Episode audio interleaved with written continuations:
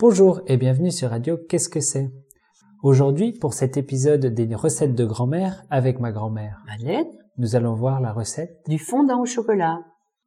Il nous faut 150 g de sucre, 4 œufs, 200 g de chocolat, 100 g de beurre, une cuillère à soupe de farine et 10 centilitres de lait.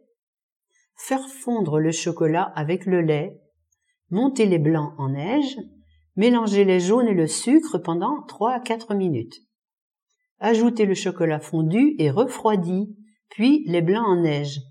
On les met délicatement pour ne pas les casser, mettre dans un moule et cuire à 180 pendant 30 minutes. Et voilà. Très facile. Allez donc. Alors dégustez-le bien. Et d'ici là, on se dit au revoir Au revoir. et à bientôt. À bientôt.